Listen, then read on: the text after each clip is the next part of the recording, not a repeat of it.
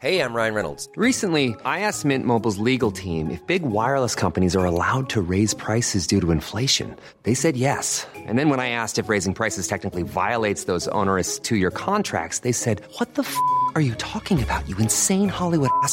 So to recap, we're cutting the price of Mint Unlimited from $30 a month to just $15 a month. Give it a try at mintmobile.com slash switch. $45 upfront for three months plus taxes and fees. Promo for new customers for limited time. Unlimited more than 40 gigabytes per month. Slows. Full terms at mintmobile.com.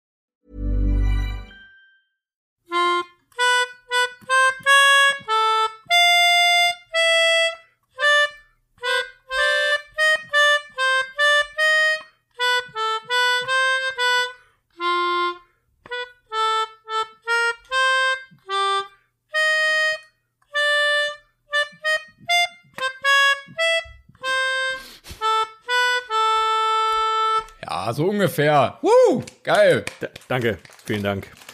Herzlich Ja. willkommen. An der Tuba heute Ja. Thomas Henriksen. Herzlich willkommen hier zurück zu einer wunderbaren neuen Folge vom 42 Film Podcast. Ihr hört richtig, wir sind wieder da.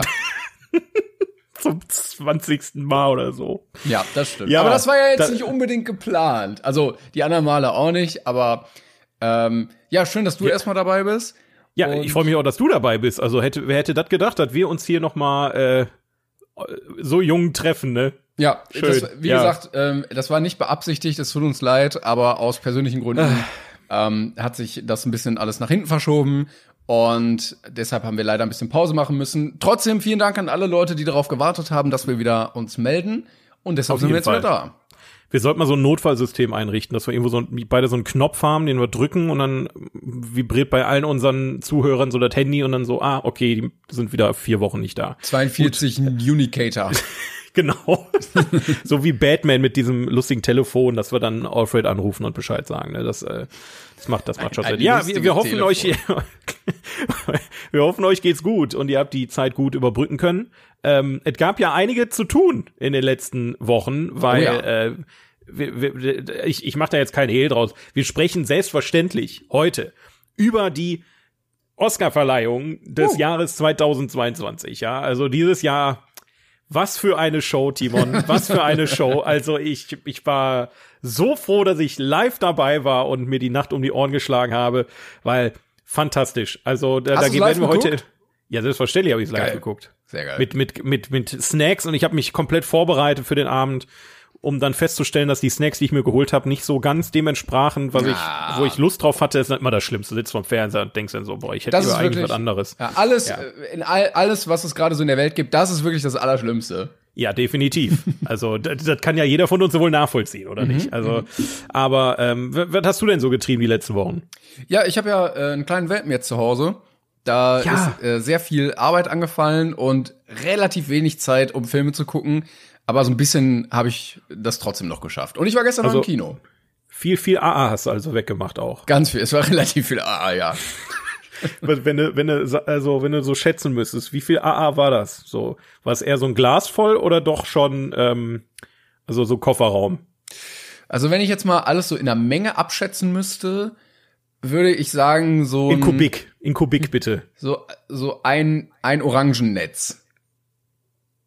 Ich dann, also das, quillt- das quillt doch aus alle Poren da wieder raus. So. Ja, also du musst das Orangennetz jetzt als geschlossenes System sehen. Dann finde ich aber das Orangennetz als, als, als Vergleich schon sehr merkwürdig. Wie kommst du denn auf eine Kacke in einem Orangennetz? Ja, ich habe überlegt, was äh, ungefähr so groß ist wie eine Orange, so wie eine Wassermelone. Eine Handvoll. Obwohl, nee, ein Orangennetz ist ein bisschen. Eine Wassermelone voll. Okay. Also ein Hund hat quasi eine, eine Wassermelone gekackt die letzten Wochen. das ist Komplett, doch ja. ähm, auch eine, eine gute Information. Schön, Ja, dass wir ja. darüber gesprochen haben. Aber ähm, ja, wie, wie fangen wir denn an? Also äh, erstmal zu sagen, normal, normalerweise besprechen wir hier auch den Podcast, unsere IMDb-Toplist der besten Filme aller Zeiten, die auf IMDb so genannt werden. Ja. Ähm, und da äh, haben wir gesagt, wir wir haben jetzt eine Folge gemacht, wo wir das schon gemacht haben und dann können wir ja schon mal wieder noch mal eine Pause einlegen. Also es muss auch reichen dann irgendwo. äh, deswegen werden wir uns wirklich heute rein um den äh, den den Oscarspaß hier äh, kümmern, um die Academy Awards 2022, weil es da einiges zu besprechen gibt. Wir haben zwar nicht alle Filme gesehen, glaube ich, also wir, wir haben auch noch gar nicht wirklich drüber gesprochen, aber Nee, ähm, so wie ich so wie ich das verstanden habe, habe ich glaube ich Filme gesehen, die du nicht gesehen hast und umgekehrt auch. Also wir ergänzen uns glaube ich ganz schön, aber ich glaube den ganz das ganze Spektrum konnten wir jetzt auch einfach gar nicht äh, aus Zeitgründen und aus ja, aus organisatorischen Gründen äh, angucken, weil mittlerweile sind die die Filme ja über verschiedene Streaming-Dienste äh, verteilt und teilweise musst du sie im Kino gucken und teilweise sind sie ja noch gar nicht sagen. im Kino. Ja, da, Ja. das finde ich nämlich ein großes Problem. Also wir können ja mal damit direkt einsteigen. Ähm, der beste Film wurde ja dieses Jahr Coda. Ähm, und der läuft ja nur auf Apple TV. Oder Apple Plus oder irgendwie so. Und Apple TV Plus. 360 äh, Ultimate. Ich, ich hab das nicht. Und ich finde es anstrengend, in einer Zeit zu leben, wo man sich die Gewinner oder so, so Filme dann einfach so zusammensuchen muss. Ja. Weißt du, also da, das ja. Problem haben ja auch viele mit Netflix, die dann Netflix einfach nicht haben. Aber ich habe das Gefühl, Apple TV ist noch ein bisschen weniger verbreitet als Netflix. Und dann Ja, gibt's, da- pff, ne, dann gibt's wieder Fall. welche, die laufen auf Disney Plus und dann haben wir ja zum Glück nicht HBO und Paramount und sowas, sondern das läuft dann irgendwie bei Sky oder was weiß ich. Und irgendwie ist das schwierig, dass das nicht alles im Kino läuft. Wobei ich gesehen habe, es gibt Kinos, die jetzt Power of the Dog zeigen. Okay, also pass auf, ich sag mal so, also es gibt ja auch keine Lösung für, ne? Nee. Also das Nee. das das Ding ist halt einfach ähm, ich finde das jetzt nicht schlimm, ist halt ein bisschen blöd. Wenn man wirklich alles gucken will, ist es blöd, dass man wirklich irgendwie gefühlt jeden äh, Abo-Dienst haben muss und dann noch quer durch Deutschland fahren muss, um, um alle Filme in einem Kino zu sehen, weil auch nicht jedes Kino jeden Film irgendwie zeigt. Aber im Umkehrschluss, ähm, die Alternative war früher, dass du halt alle Filme im Kino sehen musstest und teilweise die Filme auch gar nicht im Kino liefen. Also wenn ich mal an Parasite zurückdenke, ähm, ja. da musste man halt schon Kino suchen, was Parasite zeigt, weil es halt vor den Oscars noch eher ein, ein Arthouse-lastiger oder als Arthouse abgestempelter Film war, der jetzt vielleicht nicht unbedingt im Mainstream-Kino lief. Ähm, und jetzt hast du halt dasselbe. Also ich sag mal so, äh, ich, ich find's schön, und das muss man auch so sagen, ich find's schön, dass nicht nur Netflix irgendwie äh, sich nominieren lassen konnte, sondern auch vielleicht ein Apple TV Plus. Ich meine, Apple, gut, das ist jetzt keine kleine Nummer, aber der, der, der Streaming-Dienst ist im Vergleich zu Disney und, und Netflix natürlich noch eine relativ kleine Nummer. Und ähm, daher finde ich schön, äh, dass dann auch im Prinzip ein Film von dort halt auch gewonnen hat. Ne? Also gerade, du hast es ja schon gesagt, Coda ähm, als bester Film Können wir äh, gleich noch mal ein bisschen drüber reden? Äh, Genau, da gehen wir, wir gehen jetzt gleich die Kategorien so ein Stück weit mal ein bisschen durch, so die wichtigsten Kategorien und reden über die Filme, die wir dann auch im Prinzip gesehen haben.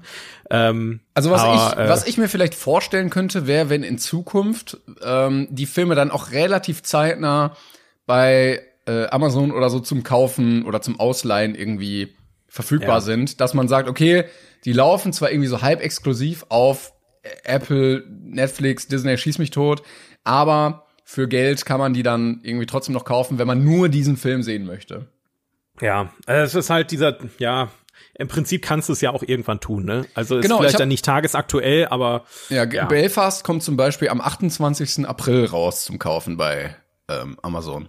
Da habe ich tatsächlich, Belfast habe ich echt überlegt, da, da, da sind halt wirklich nur so ganz, ganz kleine ähm, ähm, Programmkinos, die den Film hier zeigen in der Gegend. Ich weiß nicht, ob sich das jetzt durch die Oscars geändert hat, das, aber die haben ja auch nicht wirklich, wobei doch, die haben was gewonnen, ne? Aber gehen wir, wie gesagt, gleich drauf ein. Aber Belfast würde ich echt gern noch sehen. Ähm, Ja, ich habe so ein, ich habe so ein Arthouse-Kino in der Nähe und da wollte ich immer mal rein, aber ich bin nie dazu gekommen. Da habe ich auch gesehen, da läuft er auch. ja, vielleicht, vielleicht schaffen wir das ja noch irgendwie. Naja, gucken wir mal. Ich würde als erstes gerne mit dir, lieber Timon, du hast es ja auch gesehen, ne? Die Oscars. Ich habe ähm, nicht geguckt aktiv, nee. Du hast die nicht geguckt? Ich bin, wie gesagt, Nein! man freut sich, man freut sich bei einem Welpen über jede Minute Schlaf, die man hat. Okay, pass auf, dann. Aber ich, habe versuch viel dir die- mitbekommen. Ich habe Ich versuche dir die Oscars kurz zusammenzufassen. Ja. Also, ich hab viel mitbekommen, aber du kannst es ja mal für die für die Hörerschaft zusammenfassen. ja. Also ich habe jetzt schon die ein oder andere ähm, Oscar-Show geguckt. Ich gucke die auch sehr gerne und ich mache da auch immer gerne ein Happening draus, ne, so wie andere den Super Bowl äh, gemeinsam gucken. Setze ich mich vor vor meine Oscars und äh, genieße den Abend und genieße die Show. Aber ich man muss auch ganz ehrlich sagen, ähm, ja, die letzten Jahre waren eher mäßig. Also ich glaube 2018, 2019 waren ganz coole Oscar-Jahre. Dann war ja, glaube ich, ich weiß gar nicht, was waren 2020 Also ich fand während Corona? 2020 war nämlich stark. Das war Parasite, Joker, 1917, 19, Ach, Once ja, Upon okay. in Hollywood, Le Mans. Ja, ja. Genau, stimmt. Das war ja auch, wir feiern ja im Prinzip auch gerade hier 30. Folge und Zweijähriges, ne? Also so. äh, ist ja auch, wir haben ja damals mit mit mit äh, den Oscars so halbwegs angefangen, aber ist auch egal. Ähm, ja, um das einmal kurz zusammenzufassen, gestartet ist das Ganze mit Beyoncé Knowles ähm, in, in ähm, Compton auf einem auf einem Basketballplatz mit einer coolen Performance, muss ich sagen. Ist ein cooler Opener gewesen. War jetzt nicht so tausendprozentig mein, mein Ding, aber mein Gott, war auf jeden Fall war eine schöne Sache.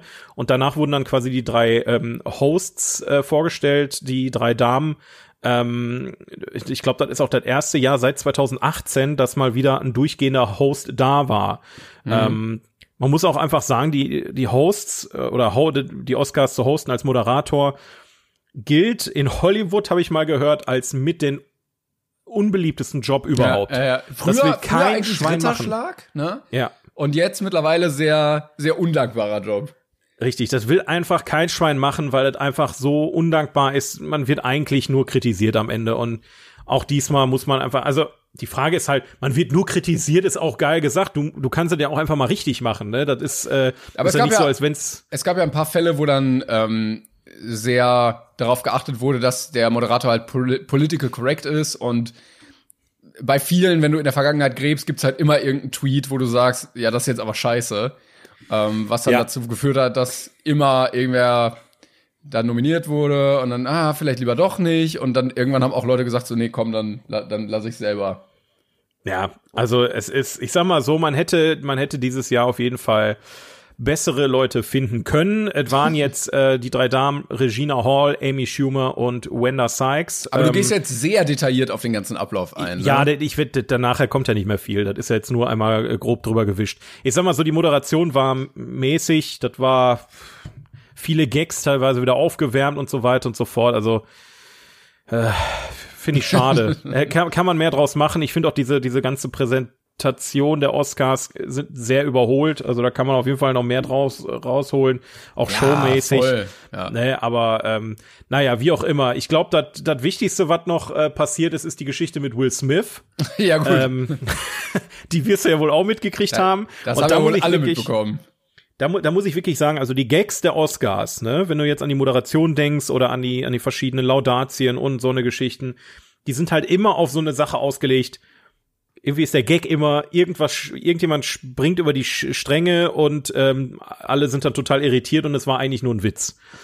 Und so war es jetzt bei Will Smith halt irgendwie auch. Du sitzt da vorm Fernseher, ähm, Chris Rock haut einen Witz raus über die ähm, Frisur von Will Smiths Frau von, äh, ich glaube, Jada Pinkett Smith heißt sie. Ähm, und die leidet aktuell unter, oder ich weiß gar nicht, ob das eine, eine chronische Krankheit ist, aber die hat eine Krankheit, die die Haarausfall ähm, verursacht oder, oder stellenweise Haarausfall und so weiter. Und er hat da quasi einen Witz drüber gemacht, ob er jetzt wissentlich oder unwissentlich war, weiß ich nicht. Und dann ist Will Smith Nee, das war schon tatsächlich wissentlich. Also, das weiß er ja schon. Okay, wenn es wissentlich war, dann äh, dann umso arschiger tatsächlich. Und dann ist Will Smith da tatsächlich aufgestanden, hat ihm erstmal eine gescheuert und und dann ordentlich noch das F-Wort gedroppt und also ein Riesenbauhai und man also als ich das live gesehen habe im zusammen also nicht nur den Clip, wo dann irgendwie ein Tweet Ja, ja. bei ist und so, ne, sondern nur das so völlig zusammenhangslos, dann sitzt du da erstmal und überlegst, war das jetzt ein Witz oder war das jetzt ernst gemeint? Weil die beiden kennen sich ja auch. Das ist ja nicht so, als wenn das irgendwie unbekannte Gesichter. Ja, ja, bei, bei Promo, also bei sowas denkt man ja sofort irgendwie immer an Promo. Aber Ja. als ich gesehen habe, dass er das F-Wort benutzt im amerikanischen Fernsehen, Ja, das War- genau, das war ja, ja, da war sofort eigentlich klar so, nee, das wollen die, glaube ich, überhaupt nicht. Das absolut. Ähm, und ich meine, also ich, ich finde jetzt wirklich beide, beide Seiten, also da wurde ja jetzt auch wild auf Social Media diskutiert, wer ist, wer hat jetzt im Prinzip äh, die, den Hut auf, wer hat, wer hat das Richtige getan und wer nicht. Ich fand den Gag von Chris Rock sehr geschmacklos, aber auch die Sache von Will Smith war so unprofessionell. Also mal no joke. Ich Also meine, ich ich kann das verstehen, aber das ist jetzt nicht so, dass die da irgendwie beim Bierchen irgendwo in der Kneipe saßen und der dem eine Ohrfeige gegeben hat. Das war mit das größte Happening der, der Filmindustrie weltweit, wo Millionen und Millionen Leute zuschauen und er steht tatsächlich auf und ver versohlt dem vor versammelter Mannschaft den Arsch im Prinzip. Ich glaube, da wurde äh, ja gefühlt auch schon alles dazu gesagt und auch jedes Meme Ja. irgendwie ausgegraben. Aber man kann sagen, promotechnisch hat es den Oscars trotzdem sehr, sehr gut geholfen.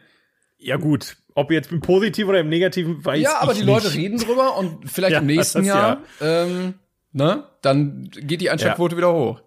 Andersrum gesehen, muss ich sagen, hat diese Situation das Ganze auch sehr aufgelockert. Äh, auch wenn die Stimmung merklich tot war in dem Saal. Also du weißt, du war kein Lacher mehr, so kein wenig Applaus. Es war einfach nur total weird, diese ganze Situation. Aber für den Zuschauer war es tatsächlich so, so ein bisschen Erlösungsschlag, weil endlich mal was passiert ist, weil vorher wirklich das nur so vor sich hingeplätschert ist. Ähm, du hattest zwar mal zwischendurch so ein paar äh, schöne, schöne Ecken, wo dann, ähm, keine Ahnung, 50 Jahre der Pate ähm, äh, gefeiert wurden. Dann kam da, ähm, oh, wie, wie heißen sie, Robert De Niro und äh, ich weiß Francis gar- Ford Coppola war doch auf der Ja, genau, Francis Ford Coppola und äh, Scarface Brudi, wie heißt er noch? Scarface, Brudi. ja, der, der eine da, Der- El, El der Dings da.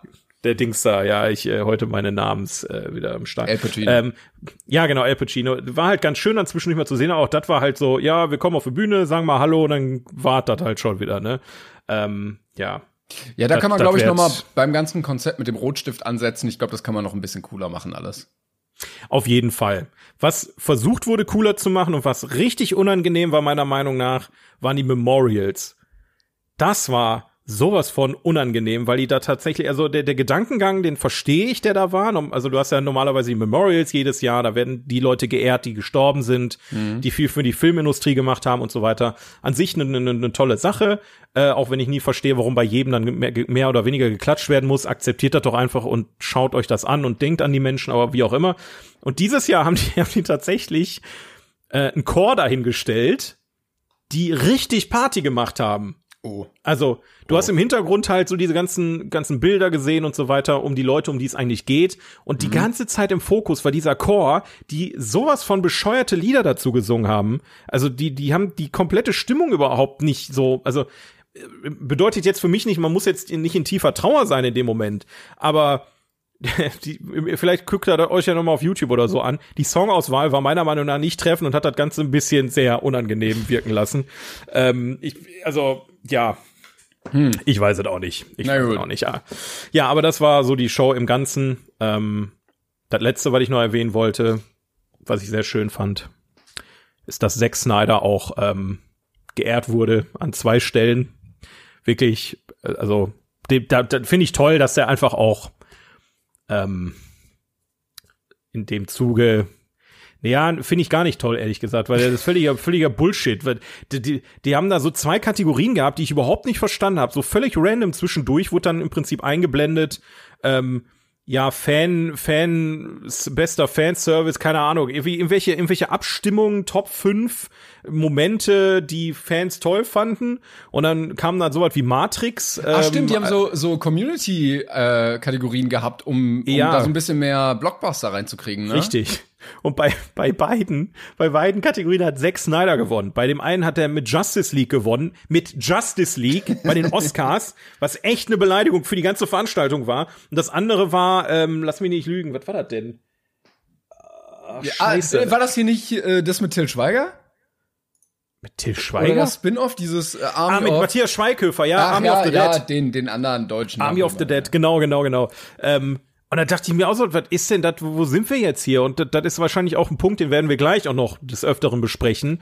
Die Filmauswahl teilweise, äh, uh, Also, deswegen, ähm, als kleinen Übergang dazu, fangen wir doch einfach mal an, die Filme zu besprechen und die Kategorien, die ähm, während dieser wunderbaren Show, die man sich echt, also ich, ich habe es am Ende bereut, bis halb sechs Uhr morgens wach geblieben zu sein, weil es wirklich nicht so wirklich unterhaltsam war.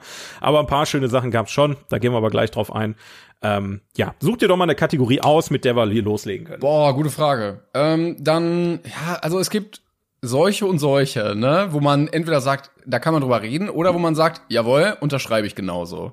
Ja. Also, der große Gewinner, würde ich sagen, des Abends war auf jeden Fall Dune, der irgendwie Ja. sechs, sechs insgesamt äh, Kategorien gewonnen hat, vor allen Dingen halt im technischen Bereich. Absolut. Und äh, habe ich voll und ganz gesehen. Also ähm, Dune war meiner Meinung nach schon ziemlicher Maßstab, was ganz, ganz viele Sachen anging. Ich habe mich sehr gefreut über Filmmusik, dass der gewonnen hat. Ähm, dass das ja kein, kein klassischer Soundtrack war, sondern ein bisschen ja, es war oft nur so ein, so ein Brumm-Theme, ne, wenn man sich das so vorstellt. Aber ähm, habe ich trotzdem gesehen, oder besten Schnitt hat er gewonnen, besten, also besten Ton. Wenn der nicht gewonnen hätte, wie gesagt, ich saß mal in einem Kino und nebenan lief Dune und ich habe das bei uns im Saal gehört. Ja, also ich meine, da war jetzt aber auch die, die Konkurrenz jetzt nicht so äh, kompliziert, ne? Also muss man, ich meine, Belfast, West Side Story, Power of the Dog, keine Zeit zu sterben. Gut, No Time to Die ist auch wahrscheinlich, äh, da brauchst du auch äh, gute, gute Sound äh, Skills, aber ähm, Ja, wobei, also bei, bei einem Musical brauchst du auch guten Ton. Ja, aber äh, wie, sagen wir mal so, bei einem Musical ist ja dann doch eher die Musik im Vordergrund als der, des, des Sound. Äh, Aber Sound. dann traurig, dass sie nicht beste Musik gewonnen haben. Also Ja. besten, beste, besser Song. Aber Ja, aber also ist, ein Remake äh, als besten Soundtrack dann nachher auszuzeichnen, ist jetzt auch nicht sonderlich kreativ. Ah, wobei, ich. also zum Thema Remake können wir ja gleich noch mal kommen. Ja, ähm, ja, ja. Gibt es denn eine Kategorie, über die du gerne sprechen würdest? Also ich sag mal, wie gesagt, ich würde gern mal so die, also so grob fast alle einmal einmal durchwühlen. Ne? Wir können ja mal, ich weiß nicht, hast du diese? äh, Ich habe hier die Wikipedia-Seite. Genau, offen. hab ich auch. Ähm, dann lass uns doch einfach mal. Ähm, Wir können ja ganz unten anfangen. Ja, bester internationaler Film. Ich glaube, da können wir beide nicht wirklich was zu sagen. Nee. Äh, da hat jetzt Drive My Car gewonnen. Drive My Car äh, ist ein japanischer Film, der tatsächlich auch für den besten Film nominiert war, ähm, den sich ja natürlich jetzt jemand anders geholt hat.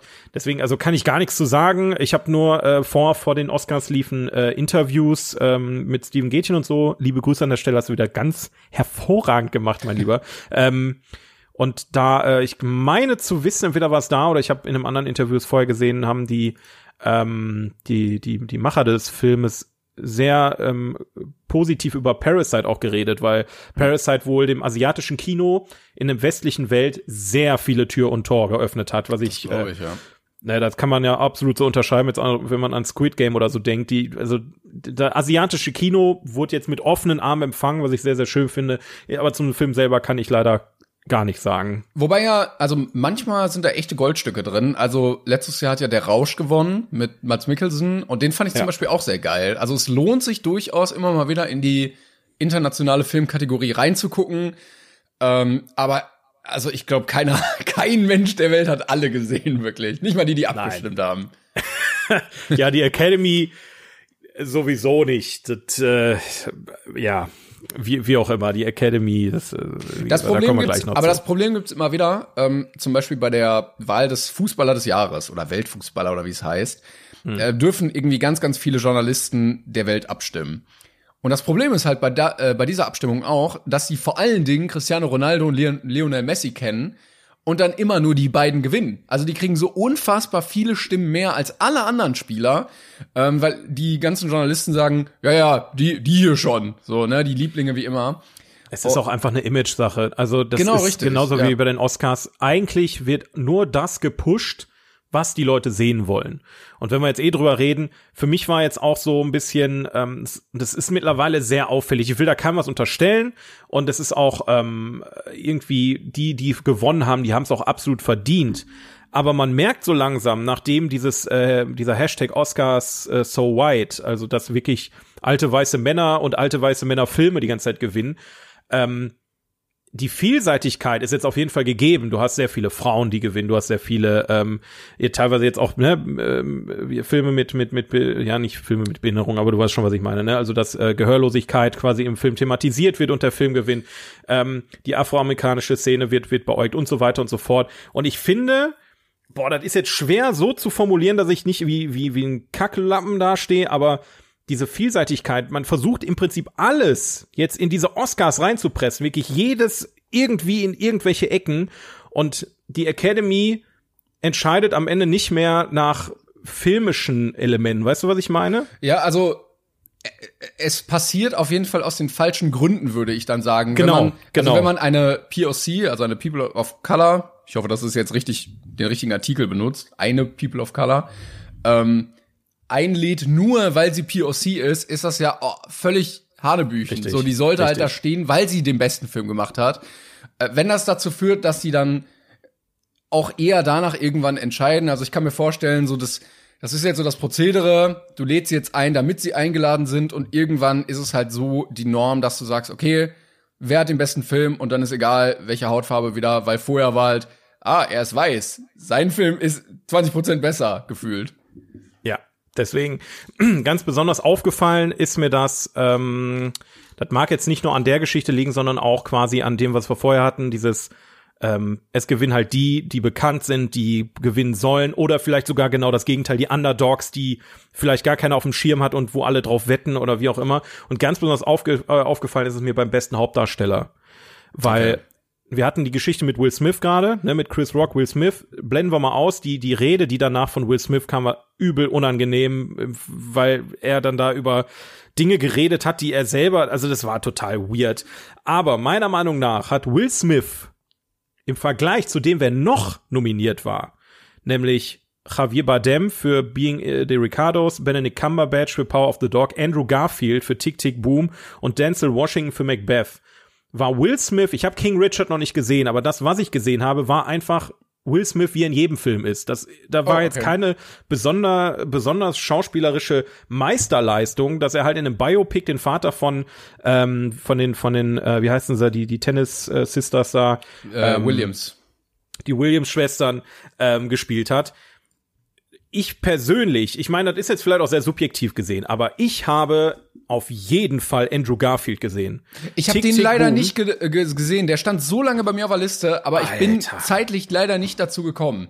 Tick Tick Boom ist so unfassbar geil. Ich habe wirklich, also für mich ist noch, ein Stück weit, ich konnte mich sehr identifizieren mit dem Film, das kommt noch dazu. Ist halt mhm. halt auch ein Stück weit ein Biopic, ne? Also Biopics sind in den Oscars mittlerweile auch gang und gäbe und gefühlt jeder Aber ist das, Film ist, ist ein Biopic. Ist ein echtes Biopic oder ein fiktives? Nee, nee, ein echtes Biopic. Also okay. es ging, geht tatsächlich, oh, ich versuche das jetzt noch mal aufzu, aufzurütteln, so ganz grob. Fiktives ähm, Biopic auch einfach nur eine Geschichte.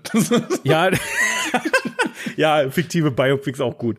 Nee, aber es geht da um ein, ähm, einen jungen, ähm, aufstrebenden äh, Regisseur, kann man dazu nennen, Regisseur, Produzent einer, der, der möchte gerne auf dem, ähm, in New York auf dem, äh, wie heißt das nochmal mit den ganzen Broadway. Musicals? Broadway. Soll, soll ich mal, hier gibt's ja so eine ein, ein Satz Zusammenfassung. Ja, mach, mach du das mal, genau. Ja. Also hier steht die Geschichte von John, einem aufstrebenden Theaterkomponisten, der in New York City kellnert, während er Super Bayer schreibt von dem er hofft, dass es das nächste große amerikanische Musical wird.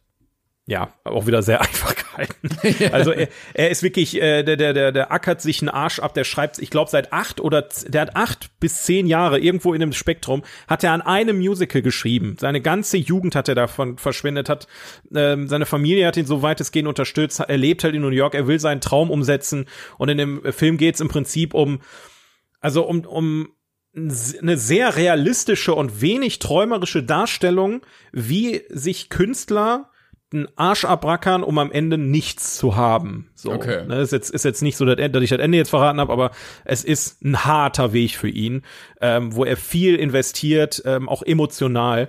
Und es ist so fantastisch geschauspielert. Andrew Garfield hat da so einen geilen Job gemacht. Ähm, es ist halt wirklich äh, auch ein Musical, also die singen halt auch viel, auch sehr, äh, sehr, sehr, sehr geile Musik. Ich weiß nicht, vielleicht habt ihr eine Szene schon mal gesehen, wo er da mit Vanessa Hudgens äh, im Prinzip auf der Bühne einen Song ähm, darbietet, weil äh, der Film ist so aufgebaut, dass du ein Stück weit ein, also er selber präsentiert seine Geschichte als als ähm, als Show Davon sieht man teilweise Ausschnitte und dann halt die richtigen Ausschnitte, was passiert. Es ist so, es ist so genial geschnitten, es ist so großartig konzeptioniert und deswegen kann ich einfach nicht verstehen, warum Will Smith tatsächlich einen Oscar für den Film bekommen hat. So, ich, ich war immer eigentlich ein, ein Fan von Will Smith, äh, aber in den letzten Jahren, der macht halt einfach nur noch er spielt sich nur noch selber so und das finde ich sehr sehr schade. Ähm, ich werde, ich werde äh, mir TikTok, TikTok Boom werde ich mir auf jeden Fall angucken. Ich hoffe, ich schaffe auch noch King Richard. Das wird wahrscheinlich so ein, wenn er irgendwann mal bei Prime ist, werde ich da mal reingucken. Ja, wahrscheinlich. Aber ja. ähm, vielleicht ist das auch wieder einfach mehr Oscar-Bait. Also dass man sagt so, okay, ähm, ein Biopic, ähm, POC, äh, weltbekannte Leute ähm, und da, dann dann spielt man so ein bisschen tragischer und dann zielt es darauf ab, irgendwie auch mit der Rolle den Oscar zu gewinnen. Das hat man ja immer wieder, dass Leute demnach so ein bisschen spielen, dass sie extra versuchen, noch mal irgendwie einen Oscar gewinnen zu können. Ähm, Ja. Vielleicht war Tick Tick Boom einfach der falsche Film dann dafür.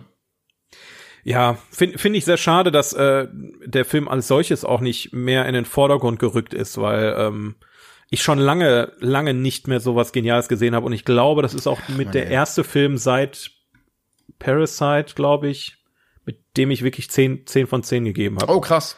Also, ähm, wie gesagt, es kann auch viel Subjektives dranhängen, ne? wird vielleicht jetzt nicht unbedingt jedem gefallen, aber guckt euch den Film wirklich mal an. Ähm, es ist eine, eine, eine tolle Geschichte, eine, eine mitreißende Geschichte, eine sehr emotionale Geschichte und mir hat's voll und ganz gefallen und deswegen war ich, ich war ein Stück weit sauer. So, es war so klar, Will Smith, so steht Will Smith ab dafür mit dem Oscar. Ich weiß, hat er überhaupt schon mal einen Oscar gewonnen? das ich glaube nicht, erster. ne? Aber ich glaube, er war schon nominiert auf jeden Fall. Ja.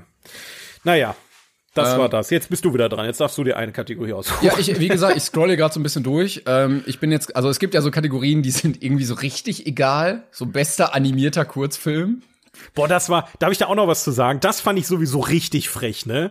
Ähm, bei den Interviews am Anfang, also wo dann äh, Steven Gätchen da am, am roten Teppich stand, da sagte, oh, die Leute, die, die müssen jetzt alle schnell rein. Ah, die waren Äh, ausgelagert, die Kategorien, ne? Genau, es werden nämlich jetzt sechs Kategorien vorab aufgezeichnet. Und ich dachte mir schon so, hä? Und Ja, dann, ich- während du, also während du die Show siehst, äh, hast du dann halt gesehen, die haben manche Kategorien, wie zum Beispiel, ähm, ja, bester, äh, bester Kurzfilm oder sowas, haben die dann pre-recorded, kurz geschnitten und Ja. mal eben schnell so zwischendurch als, als Häppchen so mit reingeworfen. F- Ja, ich glaube, das war das Problem mit, äh, was hat die Marktanalyse ergeben? Ja, wir sind zu lang. Ja, welche Kategorien sind die unbeliebtesten? Ja, komm, zack. Ja, ja, ja. Deswegen, ich, ich kann ich kann es irgendwo verstehen, dass man es einkürzen möchte, ähm, ne, dass man das vielleicht jetzt nicht alles äh, da auf dem Servierteller und so weiter. Aber irgendwie fühlte sich das auch irgendwie sehr frech an gegenüber den Leuten, die dann da auch gewonnen haben und dann da wirklich auch sehr, ähm, sehr viel Herzblut reingelegt haben. Und die, ich meine, gut, in dem Moment hat sich das für die wahrscheinlich nicht so angefühlt, aber im Nachhinein wahrscheinlich. Ja, also du willst ja auch da auf der schönen großen Bühne stehen, live und sowas. Das ist schon irgendwie. Ja, ja, genau. Naja. Ähm, ich bin Ja. bei bester Animationsfilm. Ähm, da Ja. waren ja Flea, Luca, Die Mitchells gegen die Maschinen, Raya und der letzte Drache und Encanto nominiert und Encanto hat gewonnen. Ich muss sagen, eigentlich relativ schwache Kategorie dies Jahr. Ich finde, bester Animationsfilm war schon immer ein Brecher. Und ich hatte letztens gesehen, es gab drei Jahre hintereinander, wo Disney, also Disney gewinnt ja sehr oft, muss man ja, sagen, mit normal Disney oder Pixar. Ähm, und da hat hintereinander gewonnen. Äh, ich weiß nicht, ob chronologisch, aber Ratatouille, Wally und Oben.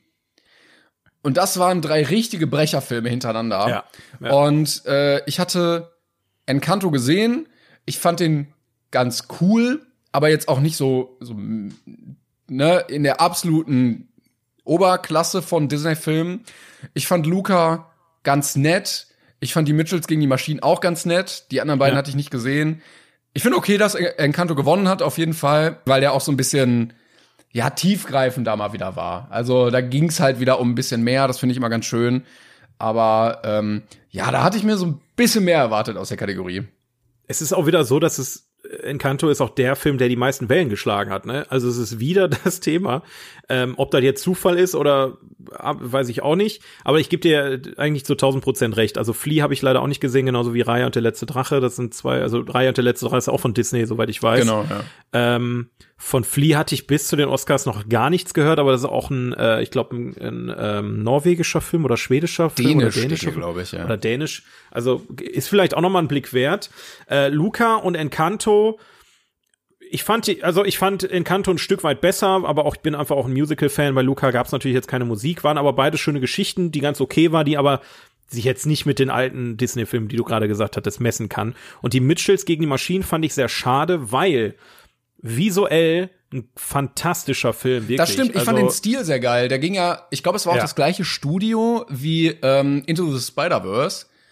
Ah ja, ähm, gut, das wusste, das weiß ich jetzt gar nicht. Ja. Ich, ich meine, es ist das gleiche Studio und deshalb sieht der Stil auch so ein bisschen ähnlich aus. Also den Stil fand ich sehr cool.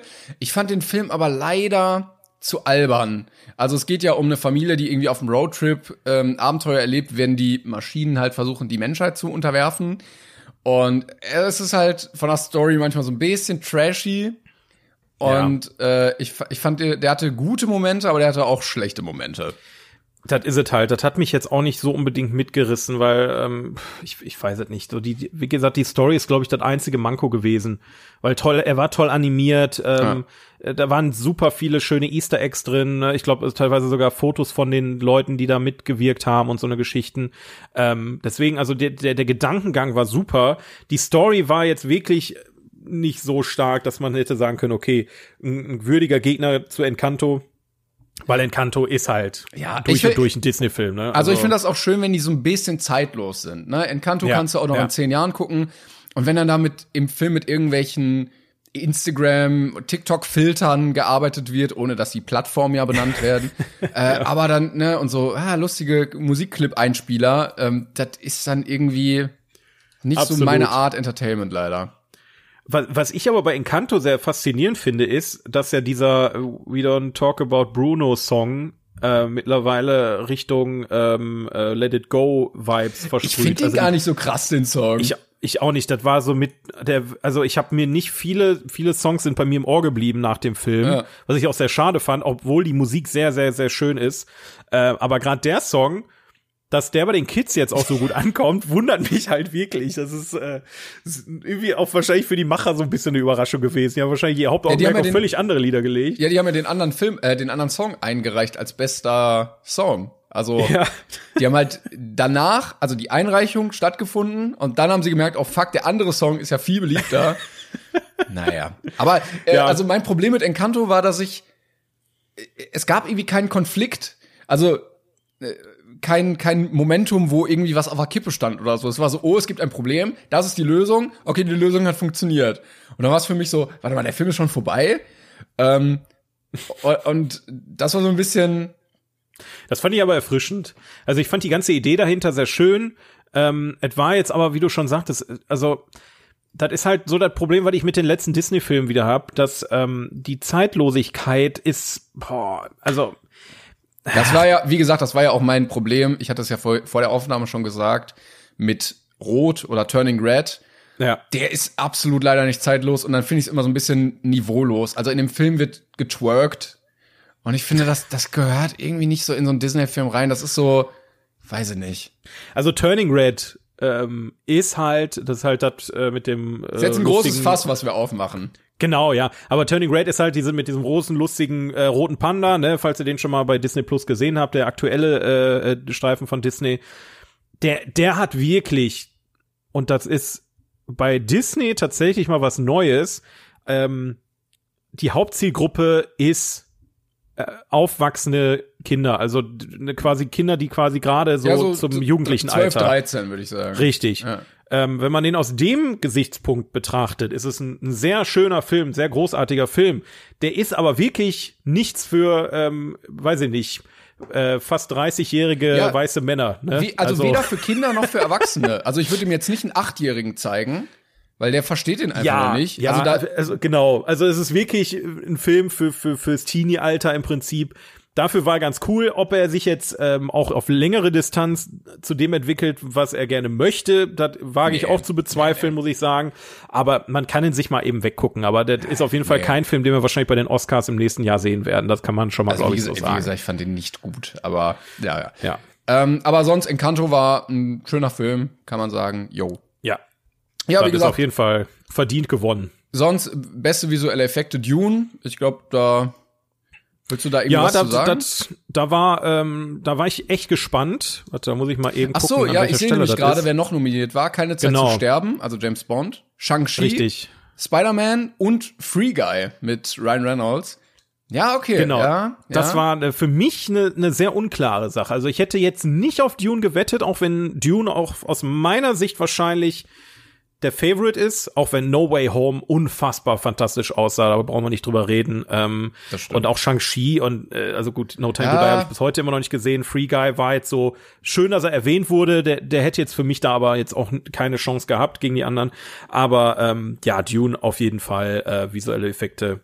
Das Ja, war schon. also das, war, schon das war, das war auch einfach ein anderes Level. Also du, Ja. Ne, das ist ja noch mal das eine, ob du da jetzt irgendwie den zehn, das zehnte CGI-Monster animierst, was dann irgendwie von einem Superhelden wieder bekämpft wird, oder ob du halt die nächste Weltraum äh, Epos-Trilogie aufbaust. Äh, also allein der der Sandwurm oder äh, Ja. wie, wieder irgendwie Bösewichte in Szene gesetzt wurden oder sowas. Also das sah schon anders aus. Weil, also das Schöne bei Dune fand ich, im Gegensatz zu Superheldenfilmen, dass das ganze Ding sehr greifbar aussah. Es wirkte alles sehr organisch und realistisch und nicht komplett am Computer animiert. Also auch so Raumschiffe und sowas wirkte alles so, als könnte es tatsächlich irgendwie so vor dir stehen in 8000 Jahren.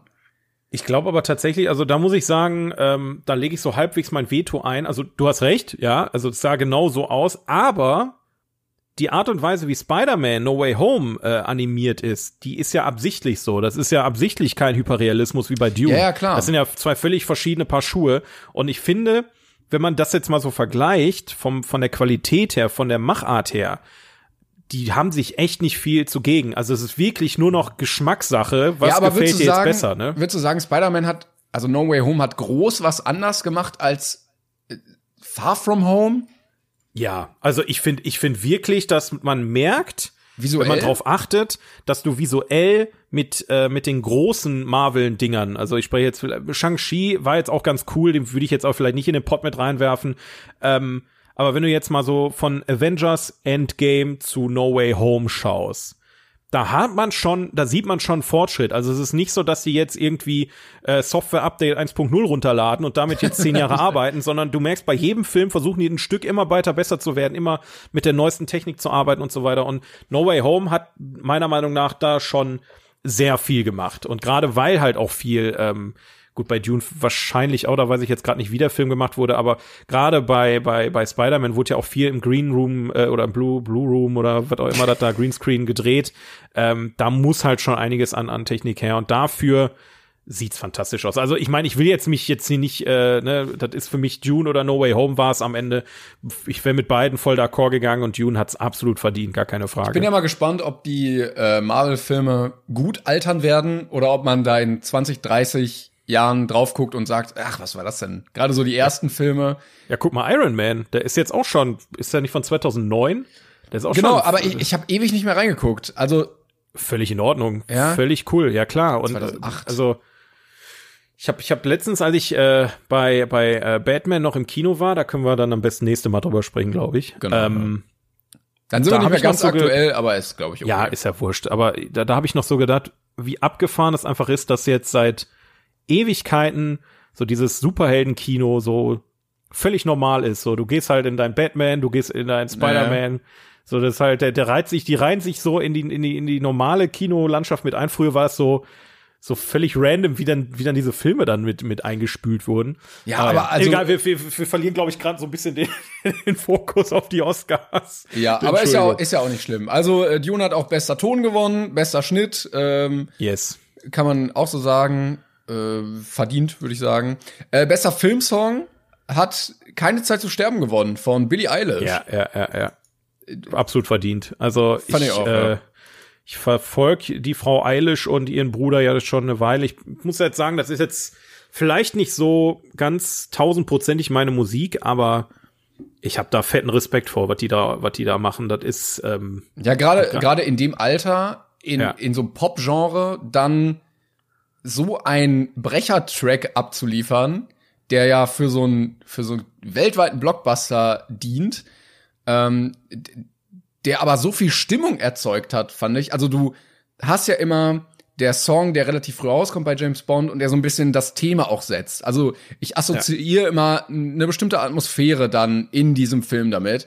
Und ich fand das so gut gesetzt, dass ich durch diesen Song Bock hatte auf den Film. Und im Endeffekt fand ich den Song besser als den Film. ja, es ist bei James Bond leider mittlerweile Ne? Ne? Standard. Ja. Aber spricht ja für den Song immerhin so. Ja, es spricht für den Song. naja, immerhin geben sie da noch genug Geld für aus. Vielleicht auf jeden Fall. James Bond irgendwann einfach ein sehr langes Musikvideo. Ja. da wird das Intro bis in die Unendlichkeit gezogen. Am Ende wird, tötet James Bond dann einfach ein paar Leute. Ende. Oder er hat Muss genau einmal die- bumsen. Er hat genau den, den Song Zeit und gewinnt dann einfach besten Kurzfilm auch noch.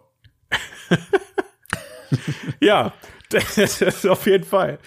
Ja, ähm, Ich guck gerade, was was wir als nächstes machen. Was möchtest du? Ähm, bestes Kostüm hat Cruella gewonnen. Den hast du ja gesehen. Genau, Cruella, ja stimmt, da habe ich mich auch gefreut, weil also Cruella war äh, schon meiner Meinung nach sehr, sehr großartiger Film. Ein überraschender, großartiger Film. Also wer den noch nicht gesehen hat, äh, zieht den euch auf jeden Fall mal rein. Ähm, den hätte ich jetzt aber auch wirklich nur an der Stelle gesehen. Und auch an der Stelle habe ich mich auch sehr drüber gefreut, dass ähm, Cruella dann auch gewonnen hat, weil auch da meiner Meinung nach die, ähm, die Konkurrenz durchaus äh, stark war. Äh, Cyrano kenne ich jetzt nicht, aber Dune war natürlich auch starke Kostüme mit dabei.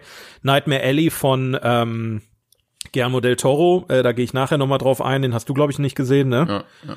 Ähm, West der- Side Story. Da, also da waren auch großartige Kostüme, West Side Story auch, aber Cruella hat hat dem Ganzen halt noch mal äh, so ein bisschen das Sahnehäubchen aufgesetzt, deswegen ähm, auf jeden Fall Aber verdient. finde ich dann auch schön, dass dann doch teilweise Filme gewinnen in Kategorien, wo sie es dann auch verdient haben und vielleicht dann auch nur da. Ja, also dass genau. man nicht sagt, okay, ja, hier Dune, ne, der ist so ein toller Film, dann gewinnt er auch noch das, sondern da hat man sich dann Gedanken gemacht und gesagt so, ja, wer hat denn wirklich das beste Kostüm gemacht?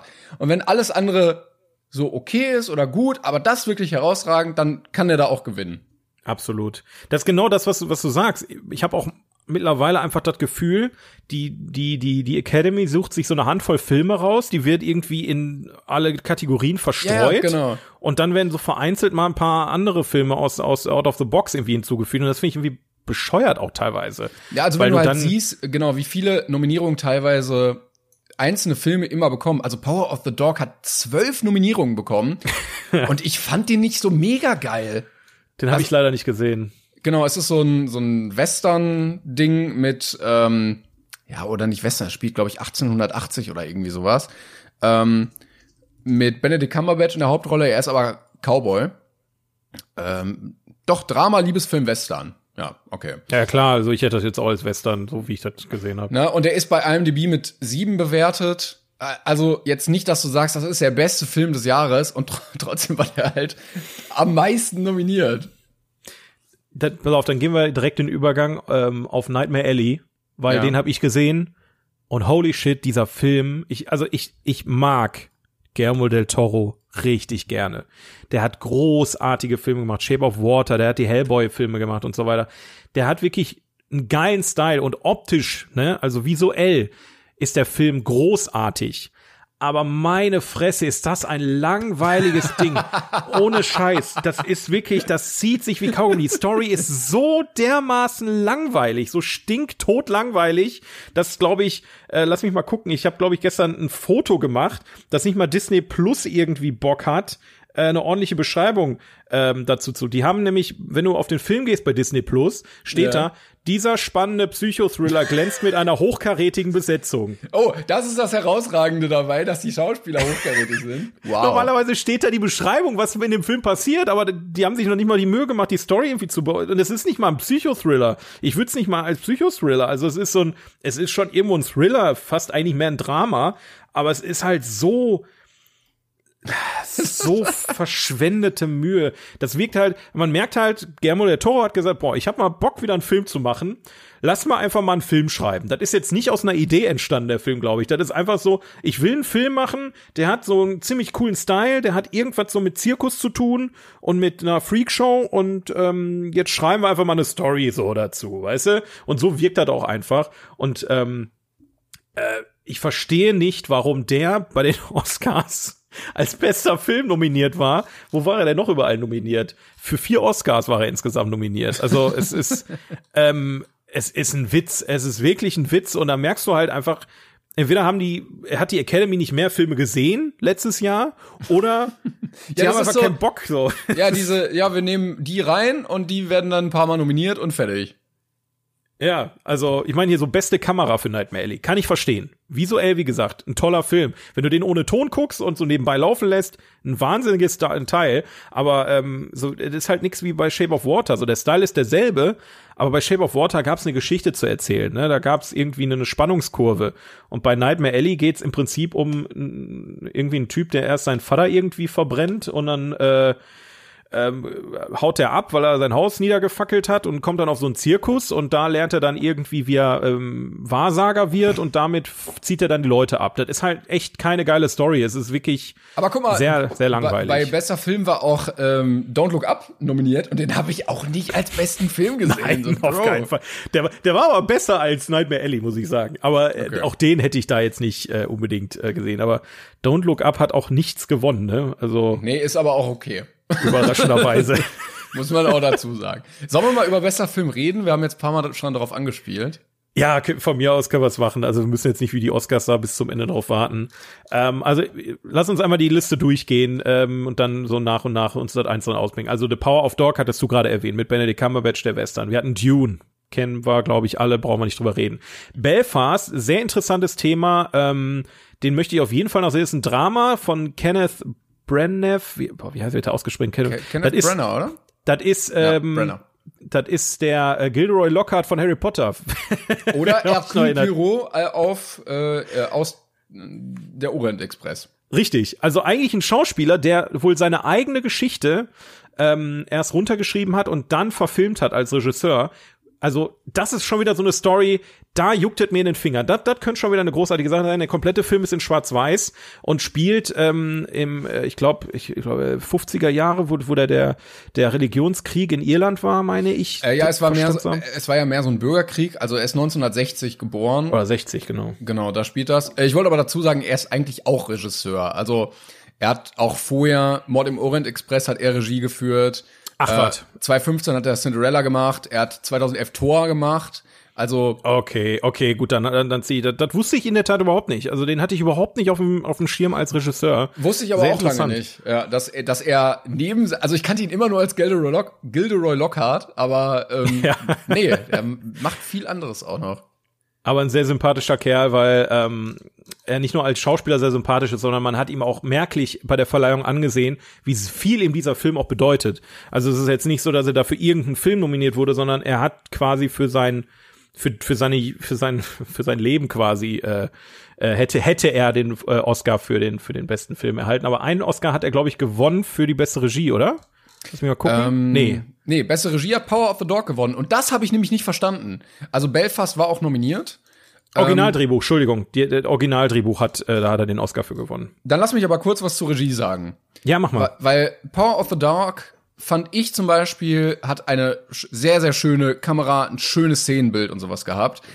Ähm, aber Regie habe ich da jetzt nicht so mega gesehen. Und ich verstehe nicht, viele andere haben es auch gesagt, warum Dune nicht gewonnen hat. Weil Dune immer so als unverfilmbar galt. Der Aber Dune ist gar nicht nominiert. bei bei beste Regie. Regie? Dune ist nicht nominiert. Power of the Dog. Tatsache. Lee, hast recht. Ich hab mich- ja. Licorice Pizza oder wie der heißt. Belfast, Drive My Car, West Side Story. Ja, dann verstehe ich noch gewesen. viel weniger. Keine Ahnung. Na, Vielleicht deswegen hat er nicht gewonnen. Power of the Dog habe ich da, wie gesagt, auch überhaupt nicht gesehen. Sorry. Ist vielleicht auch wirklich so, ach komm, den geben wir auch noch mal einen Oscar, der war ganz nett so. Ne? was hat er denn? Der Wert noch nicht, der hier. Ja, aber zurück zum besten Film, würde ich sagen. Äh, West Side Story wäre da noch gewesen, also die äh, Neuverfilmung von Steven Spielberg. Äh, da würde ich gleich einfach kurz drüber reden. King Richard mit Will Smith, ne? Also die ähm, das Biopic von dem Vater von den äh, Williams-Schwestern. Äh, Drive My Car, der japanische Film, den wir vorhin hatten. Don't Look Up haben wir auch schon drüber geredet. Nightmare Alley war der von Guillermo del Toro, den ich gerade meinte. Coda, auch der Film, der tatsächlich gewonnen hat äh, in der Kategorie. Ähm, Ich habe Coda leider, wie gesagt, nicht gesehen. Ich habe aber den Originalfilm gesehen. Also, ähm, der Film ist ja ein Remake eines französischen Films. Ähm, ich weiß nicht, ob ich das hier im Podcast schon mal erzählt hatte, aber ähm, Ich meine doch, ja, mit den, verstehen Sie die Dingsbums, ne? Ich weiß nicht, Ja, heißt es verstehen Sie oder haben Sie von denen gehört? Also, warte mal. Nee, ich glaube, verste verstehen Sie die Blabla Billiers oder Billets, so, ne? genau, ja, richtig. The Billier Ja. Family, wie heißt er denn auf Deutsch? Verstehen Sie die Billiers, genau. Das ist der Originalfilm, der auch von 2014 ist, also überhaupt nicht so alt, aber Hollywood hat gesagt so, nee, Bro, das, lass uns das noch mal machen, das, das wird nix. Und ähm, Aber Coda hat, äh, also wie, wie, wie, ich weiß gar nicht, ob wir es gerade gesagt hatten, also Coda ist quasi ein, ein, ein halbwegs Remake von Verstehen Sie die Billiers ähm, aus, aus Frankreich. Genau. Ähm, ich habe ich hab mich ja, aber. was, ähm, was heißt halb? Also es ist halt schon eine ziemlich Jein. gleiche Geschichte. Es ist dieselbe Idee, die da aufgegriffen wurde, das bestreitet auch keiner, aber die haben wohl äh, auch sehr viel eigene Sachen noch mit reingebracht. Gerade von der von der Regisseurin ähm, gab es noch einen anderen Film, lass mich nicht lügen, ich habe da irgendwie noch ein bisschen was zu gelesen, wo auch viel ähm, mit eingeflossen ist und auch diese ganze Story mit dem mit dem mit dem Fischerboot und und so weiter und so fort. Das ist ja alles anders. Also die Idee ähm, Coda bedeutet ja Child of ähm, Deaf ähm, äh, Adults, glaube ich. Child of Dead, Deaf Adults, also Das- das Kind, hin, ja. Kind von ähm, tauben Erwachsenen. Gehörlos, ähm, glaube ich. Oder gehörlosen Erwachsenen, ja, wobei Deaf wäre die richtige, aber ist auch egal. Ähm, und äh, da geht's quasi darum, eine kleine Familie, Eltern, zwei Kinder, ähm, die Eltern und der Bruder sind äh, gehörlos oder taub ähm, und das Mädchen in der Familie ist die einzige, die wirklich ähm, halt gesund ist in der Hinsicht und und normal hören kann. Und äh, die führen ein kleines Familienunternehmen und sind äh, Fischer. Die sind also auf dem Meer unterwegs, sammeln da Fische und so weiter und äh, die Tochter muss quasi äh, dabei sein, damit die Funksprüche gehört werden und so weiter, damit damit die ne, nicht in Gefahr laufen, da irgendwie Probleme zu bekommen. Und ähm, parallel dazu entdeckt sie aber auch die Liebe zur Musik und äh, dass sie gerne singt, was die Familie so überhaupt nicht versteht, weil ähm, ja die halt kein kein Bezug zu Musik und zu zu Gesang haben. Und ähm, ich muss wirklich sagen, es ist ein ein wirklich, wirklich schöner Film. Ich habe jetzt das Original nicht gesehen, wie du sagtest, kann, kann ich leider keine, keine Vergleiche ziehen. Aber ich muss sagen, ich habe ich hab ein paar Tränen verdrückt, gerade in der Szene, wo ähm, der Vater ähm, sie zum ersten Mal ähm, aktiv singen sieht und hört, indem er äh, seine Hand auf, auf die Stimmbänder äh, seiner Tochter legt. Und das, also ähm, es ist jetzt nicht so ein ähm, ziemlich beste Freunde Remake, machen wir mal eben was für Kohle, sondern man merkt halt schon, da ist viel, viel Liebe mit dabei. Und ähm, auch gerade der Vater hat ja ähm, Der ist auch wirklich heißt- gehörlos, ne? Der Genau, die sind alle, alle gehörlos, die dabei sind. Also das ist auch nix, äh, nix irgendwie, ich, ich tu mal so, als würde ich nix hören, sondern alle gehörlos.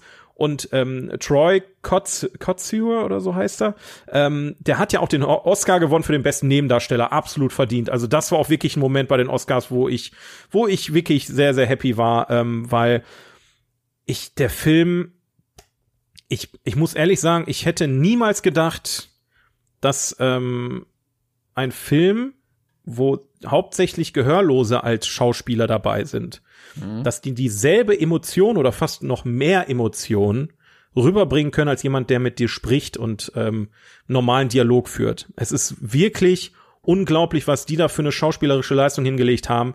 Es wirkt, du vergisst teilweise bei dem Film einfach, dass es ein, ähm, dass es kein Biopic ist oder keine Dokumentation.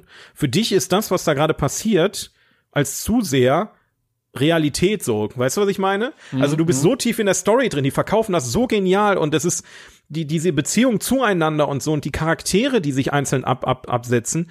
Es ist ein so tolles Zusammenspiel, dass ich sagen muss, okay, also Dune hin oder her, aber Coda hat nicht nur, weil es ähm, ein Film über Gehörlose und mit Gehörlosen ist, gewonnen, sondern es ist verdammt noch mal ein großartiger Coming-of-Age-Film, wenn nicht sogar der beste Coming-of-Age-Film, den ich je gesehen habe, ähm, weil wirklich super viele Facetten beleuchtet werden ähm, und der ähm, nicht nicht drüber ist, es ist sehr realistisch gehalten und das das mag ich sehr sehr gerne. Also ähm, auch wenn er ein bisschen schwieriger in Anführungszeichen zu sehen ist, guckt ihn euch mal an. Das ist äh, wirklich ein schöner schöner Film. Klingt, klingt sehr schön. Also, das war auch ein bisschen das, was ich erwartet hatte, weil wenn er da nominiert ist und gewinnt, dann muss er ja irgendwie was haben.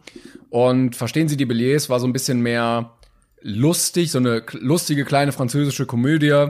Irgendwie Ja. der Vater möchte dann Bürgermeister werden, das ist natürlich dann schwierig, wenn man gehörlos ist und so. Und dann parallel dazu möchte sie auch irgendwie singen und die Eltern finden das irgendwie doof. Ähm, und da finde ich es auch gut, dass sie das geschafft haben, diesen Film dann auf diese Ebene zu heben. Und äh, ich hoffe, dass ich den zeitnah noch mal gucken kann. Auf jeden Fall. Also es ist auf jeden Fall keine Komödie.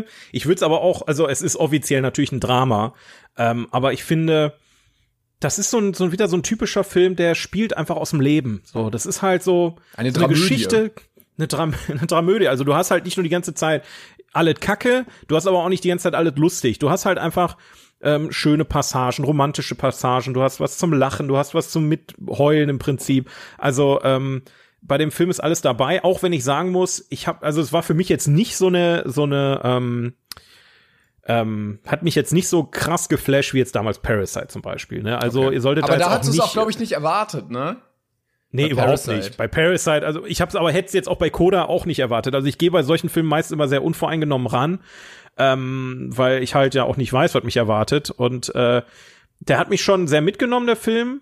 Ähm, und der wird mir auch sehr gut im Gedächtnis bleiben wahrscheinlich, aber es ist halt nicht so ein Brecher wie, wie Parasite, so äh, der, der, der, der dir einfach in der Jahrzehnten wahrscheinlich noch im Kopf bleiben wird, wie krass er dich geflasht hat.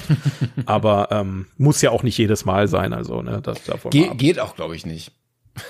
Nee, ich, Also du kannst denke eigentlich immer so ein Brett raushauen. Das geht einfach nicht. Irgendwann ist das auch unglaubwürdig, wenn du dann jedes Mal behauptest, du hättest dann niemals damit gerechnet. Oh, Boah, schon, schon wieder nicht damit gerechnet. Wow. ja. Ja, das dazu. Ähm, wie gesagt, ich hoffe, ich kann mir den angucken. Ähm, ich kann leider überhaupt nicht zur beste Hauptdarstellerin sagen. Ich habe The Eyes of Tammy Faye nicht gesehen, leider. Den habe ich gesehen. Und ich habe, ich, ich glaube, ich habe nicht einen Film davon gesehen, der nominiert war bei denen. Nee. Also Spencer möchte ich auf jeden Fall noch sehen. Das ist ähm, der Film über ähm, Princess Diana, also Genau. Princess Di, ähm, gespielt von Kristen Stewart. Und wenn du die Oscars gesehen hast oder alle, die die Oscars gesehen haben, die haben den Trailer ungefähr 400 Mal gesehen. Also der kam in jeder Werbeunterbrechung. Und ja, dieser Trailer hat's geschafft. Ich will diesen Film sehen. Ist okay, lass mich in Ruhe. Ist zwar schon wieder ein Biopic, aber ich äh, könnte mir vorstellen, dass äh, Kristen Stewart mit ihrer Art da doch sehr ähm, sehr glänzen kann und ich muss auch sagen, ich weiß nicht viel über die Geschichte von äh, Princess Diana, deswegen ist es vielleicht auch noch mal so ein kleiner Bildungsauftrag. Ähm, aber die anderen habe ich auch nicht gesehen, außer The Eyes of Tammy Faye, die jetzt auch ähm, gewonnen hat. Und äh, ich kann jetzt schwer sagen, ob die jetzt zurecht gewonnen hat oder nicht, aber der Film war ganz okay. Also, also die, die, die, die, die Leistung von, wie heißt sie, Jessica Chastain oder Chastain oder so, ähm, die war schon, war schon immens, weil ähm, bei, bei der Eyes of Tammy Faye geht's um die eine sehr bizarre, auch, auch wieder ein Biopic natürlich. Klar, natürlich. Ähm, vielleicht Tipp, wenn ihr nächstes, Jahr den Oscar gewinnen wollt, einfach, Einfach- vielleicht mal ein Biopic machen. Einfach ein Biopic über irgendeine amerikanische Person, dann funktioniert das schon. Weil ähm, ähm, Tammy Faye ist tatsächlich eine Fernsehpredigerin gewesen, eine christliche Fernsehpredigerin, ähm, die in den 60er Jahren irgendwie angefangen hat mit dem ersten Fernsehen und so weiter, die mit ihrem Mann zusammen quasi so eine Art Imperium aufgebaut hat, die aber dann am Ende dafür bekannt war, dass sie im Prinzip durch Spendengeldern äh, wie die Könige gelebt haben. Also die haben Oh, sich da okay. wirklich goldene Schlösser hingebaut auf gut Deutsch, ne? Also wie die, wie man teilweise von der Kirche auch kennt. Und ähm, da geht's im Prinzip darum. Ähm, und auch bei der Oscar-Rede, ähm, und das habe ich dann im, im Film, ich habe den gestern nochmal nachgeholt, ähm, habe ich dann auch verstanden, äh, dass, dass die Hauptdarstellerin gesagt hat, dass Tammy Faye eine sehr missverstandene Frau war, weil am Ende war nicht sie diejenige, die die Leute abgezogen hat, sondern sie wurde im Prinzip von ihrem Mann instrumentalisiert, der übrigens von Andrew Garfield gespielt wurde. Ich wollte gerade sagen, ich schön. sehe es gerade, ja. Ja, also Andrew Garfield tatsächlich für zwei Filme nominiert, also er war nicht nominiert für für ähm, Tammy Faye, aber war jetzt auch dafür da und ähm, ist ein, ist ein interessanter Film, kann man sich mal gönnen, ist glaube ich auch bei Disney Plus gewesen, äh, ist jetzt aber auch nix, wo ich sag, boah, holy shit, dafür müssen wir jetzt die Oscars verteilen. Also es ist äh, ist ein okay, ein schönes Biopic gewesen, aber ja. Aber, äh, Fun Fact, wie gesagt, Jessica Chastain, ich hoffe, man spricht so aus, hat ja gewonnen. mit unseren Namen immer, ey, Ja, ähm, die wurde letztes Jahr für die Goldene Himbeere nominiert. Also so schnell kann's gehen. Echt? Ja, zack, zack. Übrigens, Goldene Himbeere wollte ich nachher auch noch drauf eingehen, ne? Das ist ja jetzt auch alles durch. Nachher, nachher, wir haben doch schon Ja, so in, in, wenn wir in drei Stunden durch sind. Holy shit. Ach, Quatsch. Nein. Also, ähm, ich, ich, ich möchte auf jeden Fall ganz kurz bei, wenn wir über Goldene Himbeere gerade sprechen, äh, also es gibt ein, der, der, der, der schlechteste Film 2021, ja, wenn wir über den besten geredet haben, müssen wir über den schlechtesten Jetzt reden. muss ich, warte, ich muss kurz die Goldene Himbeere, ich muss die Nominierten einmal sehen. Da gibt's doch bestimmt hier Wikipedia. So, ja. Oh, schlechtester Film. Ja. Diana, das Musical. Darüber wolltest du reden? Nee, also ich habe den Film äh, auf meine Watchlist jetzt getan. Der ist, äh, der ist auf Netflix, der Film. Den Oh, werde ich mir okay. auf jeden Mal Fall bis zum nächsten Mal angucken, weil es ist tatsächlich ein Musical über äh, Prinzessin Diana, die auch ja mit einem anderen, also ne, die, die Geschichte wurde ja dann quasi mit Kristen Stewart äh, bei den Oscars nominiert und als Musical ist sie bei den äh, bei den Goldenen Himbeere ähm, äh, nominiert. Und dieser Film hat nicht nur den, äh, die, die Goldene Himbeere für den schlechtesten Film bekommen, sondern auch für das schlechteste Drehbuch, die schlechteste Regie, die schlechteste Schauspielerin und die schlechteste. Nebendarstellerin. Es ist alles scheiße an dem Film. Es ist, es ist tatsächlich ein Musical, was sie einfach gefilmt haben. Ähm, ich, ich bin wirklich gespannt, was mich da erwartet, weil es sieht richtig kacke aus. Weil warum sollte man aus der Geschichte ein Musical machen? Aber da stelle ich mir bei vielen Musicals immer die Frage. Ähm, aber auch äh, sehr interessant, ähm, dass Will Smith auch eine goldene Himbeere bekommen hat, dafür, dass er einen Oscar gewonnen hat. Moment, was? Also es gibt, es gibt den Razzie Redeemer Award, den Himbeeren Erlöserpreis, wird an Schauspieler oder Regisseure vergeben, die früher Himbeeren gewonnen hatten oder dafür nominiert waren und die inzwischen positive Preise gewinnen konnten. Das ist einfach, das ist so ein, ist ein richtiger Geniestreich. So, das ist nochmal so richtig schön Seitenhieb von der goldenen Himbeere. Ach, guck mal, du gewinnst einen Oscar. Na komm, wir kriegst noch eine goldene Himbeere, weil du einen Oscar gewonnen hast. Das ist einfach, ja, Es gibt auch die Kategorie schlechtestes Leinwandpaar und gewonnen hat äh, in Space Jam LeBron James und Zitat irgendein Warner Cartoon Character, mit dem er dribbelt. Ich finde aber super, dass Tom und Jerry äh, nominiert sind. Äh, aus Tom und Jerry, der ja wohl auch richtig kacke sein soll. Den habe ich Gott sei Dank auch nicht geguckt. Oder Jared Ähm. Leto und entweder sein Latexgesicht, seine Klamotten oder sein Akzent in House of Gucci. Das ist halt auch schon wieder ein Grund für mich, House of Gucci mal zu gucken, ne? Weil Jared Leto, der wird so niedergemacht für seine Rolle da, dass das ist wirklich fast schon, fast schon äh, sehenswert ist.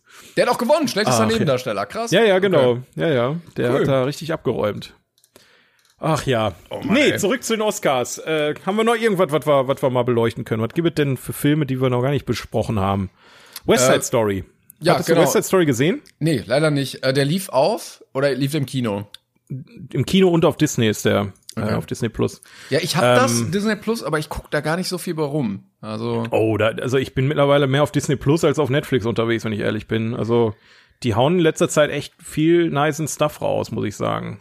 auch äh, jetzt so ein bisschen mehr in die Erwachsenenrichtung, ne? Also Ja, ich hatte ja, ja. gesehen bei äh, was war das denn hier? Tommy und pa Pam und Tommy Ja. war ja so ein Biopic über Pamela Anderson und ihren äh, Macker, würde ich sagen. Yes. Äh, wo damals dieses Sex Sextape rauskam. Und das ist ja prinzipiell auch Stoff, den man nicht unbedingt bei Disney sieht.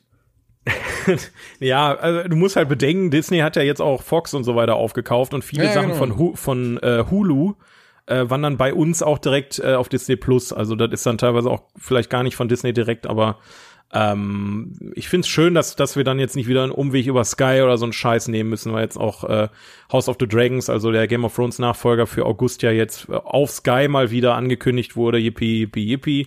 Ähm, aber äh, deswegen, also Disney Plus äh, macht da momentan echt eine ne, ne schöne Figur.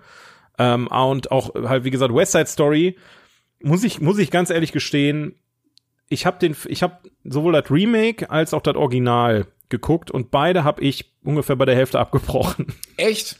ja.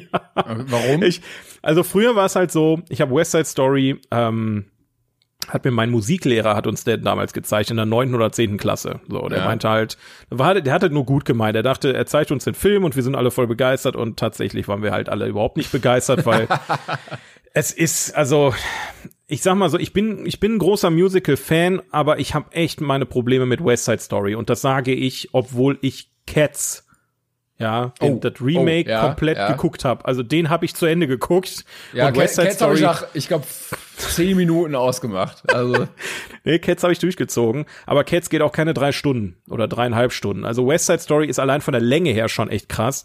Und ich muss wirklich sagen, ich komme, also West Side Story ist ja auch einfach nur ein Musical kombiniert mit Romeo und Julia und irgendwie dieser ähm, äh, Einwanderungsproblematik in Amerika in den 20er, 30er, diese, Hier steht, Zwiespalt.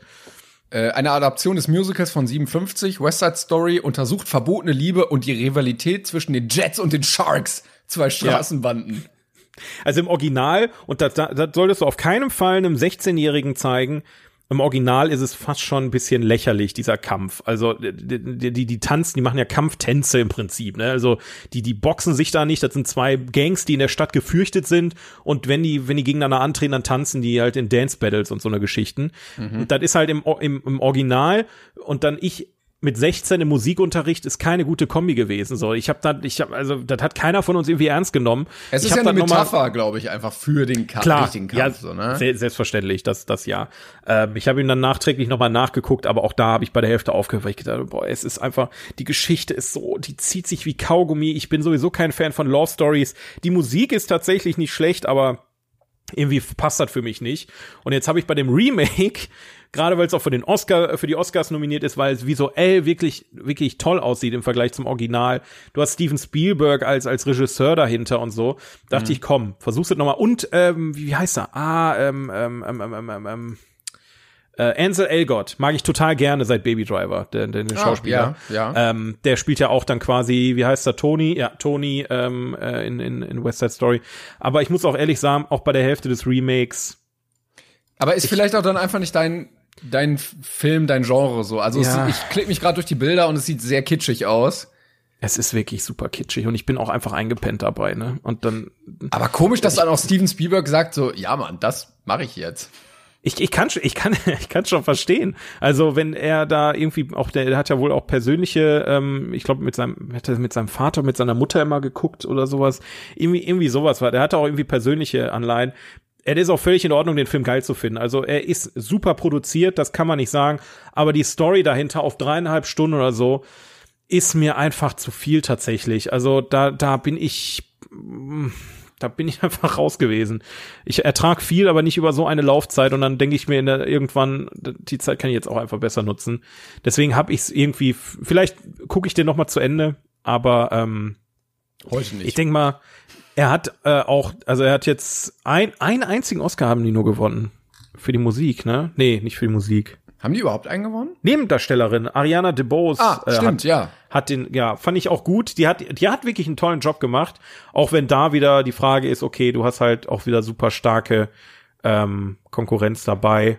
Wobei ich jetzt, wenn ich so drüber gucke, Doch, doch nicht so stark. ja, also Judy Dench ist wahrscheinlich nominiert gewesen, weil sie nominiert, also weil sie Judy Dench ist. Kirsten, Kirsten Dunst, kannst du am besten beurteilen. Bei The Power of the Dog kann ich gar nichts zu sagen. Ja, also ich, ich fand sie leider sehr anstrengend in Power of the Dog, ähm, weil sie eine, ähm, eine, eine Ehefrau spielt, also sie lernt ähm, einen Mann kennen, wird dann seine Ehefrau und versinkt dann in so einer Depression und Alkoholsucht. Und sie war dann sehr oft sehr nervig und anstrengend und ist natürlich auch eine Art Talent, das filmisch rüberzubringen, aber ich mochte die ganze Rolle irgendwie nicht so ganz.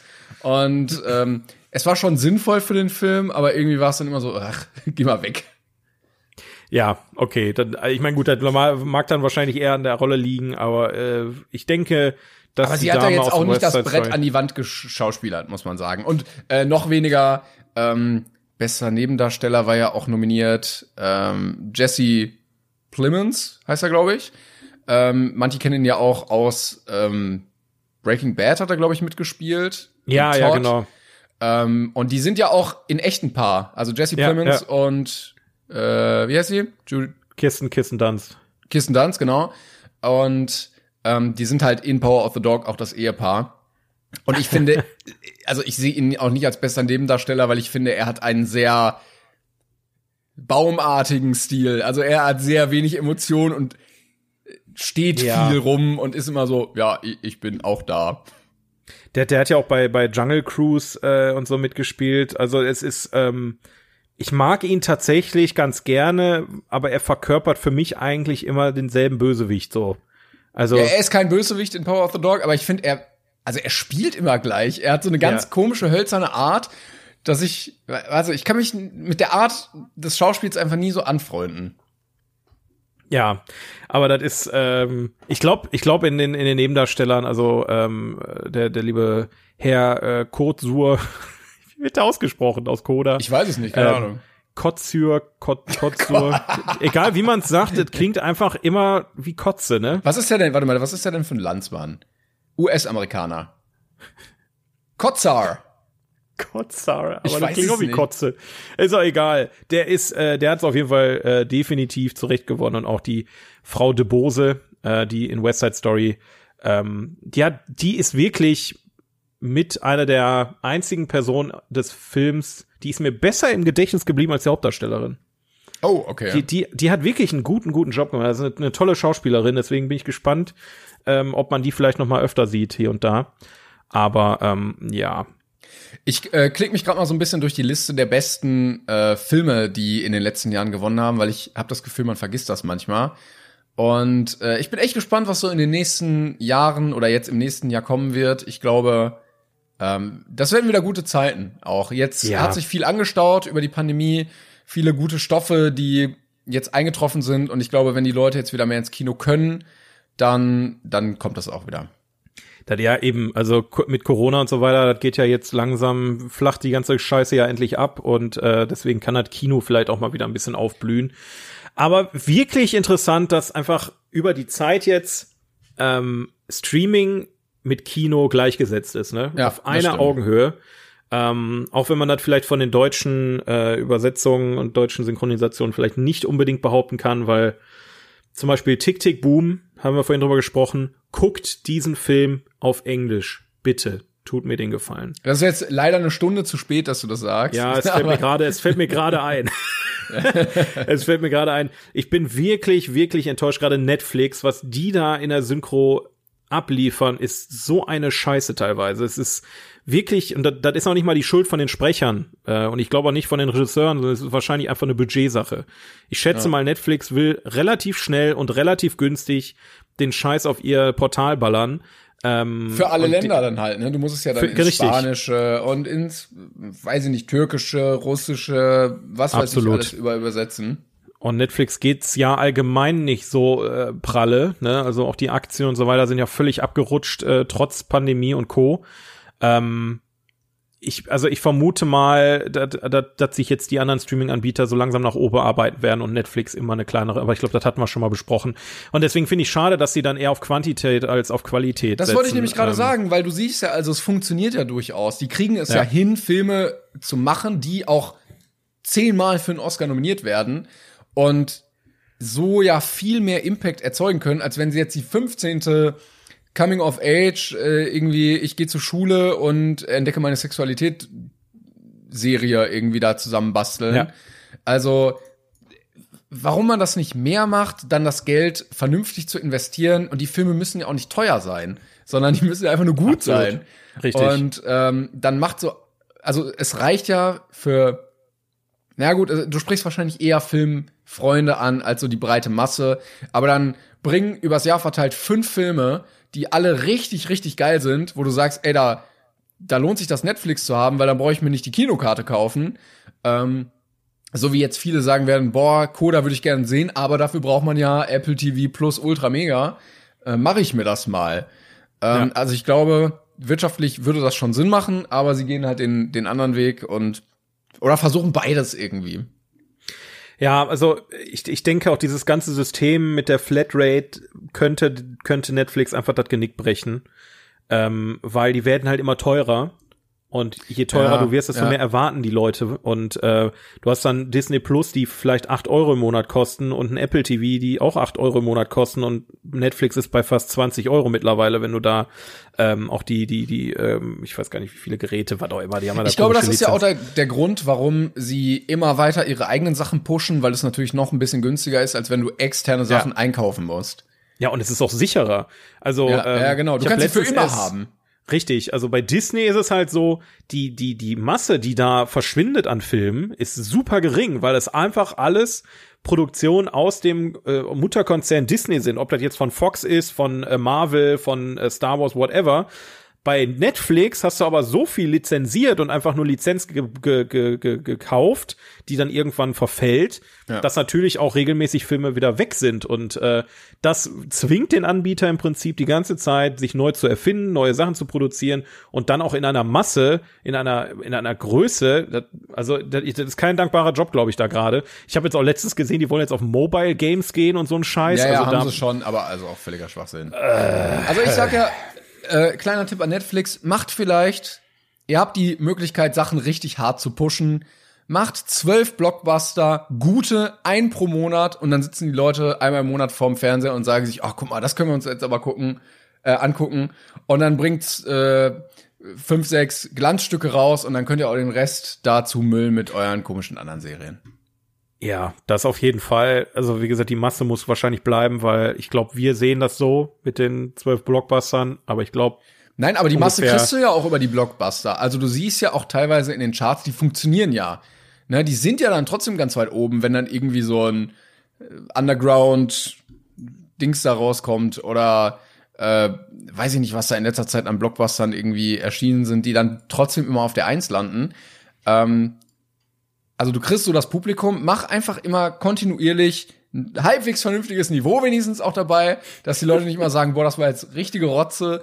Ähm, oder Red Notice hat ja auch nicht, also der war ja sehr erfolgreich, aber war ja auch scheiße. Ja, das ist halt die Frage immer. Ich, ich hasse es einfach von Erfolg zu sprechen, wenn der Film einfach von den Leuten, die es gesehen haben, keine, keinen positiven Anreiz gekriegt hat. So, ich meine, du hast halt, äh, ich habe letztens eine Liste gesehen von den ähm, Filmen, äh, von den eintragsreichsten Filmen von DC. Und da ist auf Platz eins einfach Aquaman. Da war ich auch noch drin. vor Batman und Joker und wie sie nicht alle heißen. Also das heißt, ähm, die haben zwar am meisten Kohle verdient mit Aquaman und deswegen kommt auch ein Aquaman 2, aber die Resonanz von dem Film ist ja eigentlich nur sehr mittelmäßig gewesen. Ja, vor allen Dingen, also das ist ja noch kein Kriterium, ob die Leute sich auch den zweiten angucken, nur weil sie Eben, in dem ersten ja. drin waren. Also das ist ja Deswegen finde ich immer schwierig von Erfolg zu, vielleicht von finanziellem Erfolg, ja, aber ich kann trotzdem Kinoticket kaufen, im Kino gehen und den Film scheiße finden, ne? Also das ist äh, immer Ja, so oder eine Netflix. Ähm, ihr habt doch so viel Daten. Vielleicht einfach nicht nur gucken, wie, was gucken die Leute, wie viel, sondern auch mal irgendwie so ein internes Bewertungssystem einführen. Boah, mach ja, es, bitte. Mach es so wie IMDb. Muss ja auch nicht öffentlich sein. Muss ja, Ja. auch nicht daneben stehen, dass der Film nur irgendwie eine 5 von 10 ist. Aber dass ihr merkt, ne, sie haben diesen Film gesehen, wie würden sie den bewerten? Und dann hast du, glaube ich, eine ganz andere Gewichtung ähm, und weißt, in welche Richtung du viel eher gehen müsstest, um den Mainstream anzusprechen und gute Filme zu produzieren, dass die Leute auch bleiben. Weil das hilft ja nicht, dass die Leute sagen, ja, es kommt immer ganz viel, aber ganz viel Scheiße. Die Leute lieben auch einfach bewerten. Die lieben es, Dinge Mega! zu bewerten. Nee, meine Das Meinung, ist, yes! Das ist einfach, ich verstehe einfach nicht, warum kein Streaming-Anbieter eine Bewertungsfunktion drin hat. Du kannst bei Netflix zwar einen Daumen hoch drücken, aber dann werden dir einfach nur noch mehr Filme vorgeschlagen, die wahrscheinlich Ja. genauso sind. Ähm, Finde ich bescheuert so. Das, ich meine, warum nicht, ne? Und ich könnte mir auch vorstellen, die haben ja das hin und wieder, dass sie Sachen so wirklich am Reißbrett planen, wie zum Beispiel ähm, äh, House of Cards war ja am Anfang genau das, ne, wo Ja. geguckt wurde, was funktioniert. Und ich glaube, sie würden es schaffen, einen unfassbar erfolgreichen Blockbuster zu kreieren, der auch bei IMDb auf neun oder so kommen würde, ähm, wenn sie wirklich alle Daten nutzen, die sie sich dann holen könnten. Ja, absolut. Aber Mach ja, das doch mal. Die Film Filmwelt ist leider eine sehr kommerzielle Welt, deswegen am Ende juckt die Leute das wahrscheinlich noch nicht mal mehr, was wir gut oder schlecht finden, sondern einfach das, was wir gucken. Es ist ähnlich wie im Fernsehen. Ist völlig egal, ob die Leute äh, Big Brother und äh, was weiß ich, Love Island toll finden. Es kommt nur drauf an, dass die das auch angucken. Ja, Ähm. aber wie gesagt, wenn, wenn du es scheiße findest und dann nicht mehr zuguckst, dann hast du ja auch nichts gewonnen als Produzent. Ja, das ist auch wieder wahr. Naja, ich würde sagen, wir ähm, haben diese Special-Folge, die jetzt endlich mal wieder kam, äh, ganz Gut gut, abgerappt. Genau. Ja, ja, ja. Also hast, zum Abschluss, ha- hast du äh, einen Favoriten von allen Filmen, die bei den Oscars waren?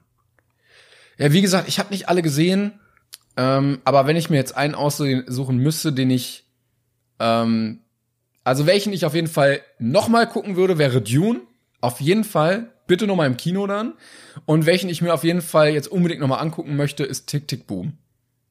Okay, also du bist quasi, für dich ist der beste Film Dune gewesen von denen, die du, die du da hattest. Ja, also der hätte für mich auch gut gewinnen können als bester Film. Ich verstehe, dass der als Anfang einer Trilogie manchen dann doch so ein bisschen offen gelassen hat und die vielleicht sagen, okay, vielleicht eher so Richtung zweiter Film, dritter Film. Aber für mich hätte er auch gewinnen können. Ja, also mein Liebster war definitiv Don't Look Up. Und damit, ähm, äh, nein, es war tatsächlich Tick Tick Boom. Also ähm, äh, auch ob, also Coda ist direkt dahinter mit Dune zusammen für, für mich tatsächlich. Aber ähm, Tick Tick Boom hat mich auf einer Ebene ähm, an, angesprochen. Das hat schon lange kein Film mehr geschafft, deswegen ähm, ja, Sehr gut. eine Empfehlung von mir. Dann Da- gucke ich den auf jeden Fall. Macht das mal auf jeden Fall. Nächste Woche ähm, melden wir uns hoffentlich wieder. Mal schauen, äh, ob wir das zeitnah schaffen. äh, aber wir Rechnet man nicht damit. ja, wir, aber wir haben vieles geguckt und müssen darüber auch noch reden. Ähm, Auf jeden Fall. Und unsere Liste liegt ja auch brach, ne? Also wir müssen aber, wahrscheinlich ist jetzt äh, Platz 55 ist jetzt Platz 1 und umgekehrt. ja, und vielleicht, die üblichen Verdächtigen sind dann da wieder. Ja, die sind wirklich. Äh, Ich weiß nicht, wo die gerade liegen. Ich guck mal ganz kurz, die hier. Nee, nee, irgendwie- nicht, guck nicht, guck nicht, komm, wir gucken einfach nächste Woche. Jetzt, jetzt Spoiler, jetzt Spoiler uns auch nicht. Das muss, muss ja nicht sein. Alles klar. Gut. Vielen Dank fürs Zuhören. Wir melden uns Yes. zeitnah hoffentlich wieder und äh, dann hört ihr von uns. Yes, äh, tschüss. Tschüss. ACAST powers the world's best podcasts. Here's a show that we recommend. Hi, I'm Jesse Cruikshank. Jesse Cruikshank. I host the number one comedy podcast called Phone a Friend. Girl, let's phone a friend. Not only do I break down the biggest stories in pop culture with guests like Dan Levy and members of InSync, I do it with my own personal boy band singing jingles throughout because it's my show. It's your show, girl. New episodes of Phone a Friend Yeah. drop Thursdays wherever you get your podcasts. So work it, girl. Yeah, work it. Okay, that's enough. ACAST helps creators launch, grow, and monetize their podcasts everywhere. ACAST.com.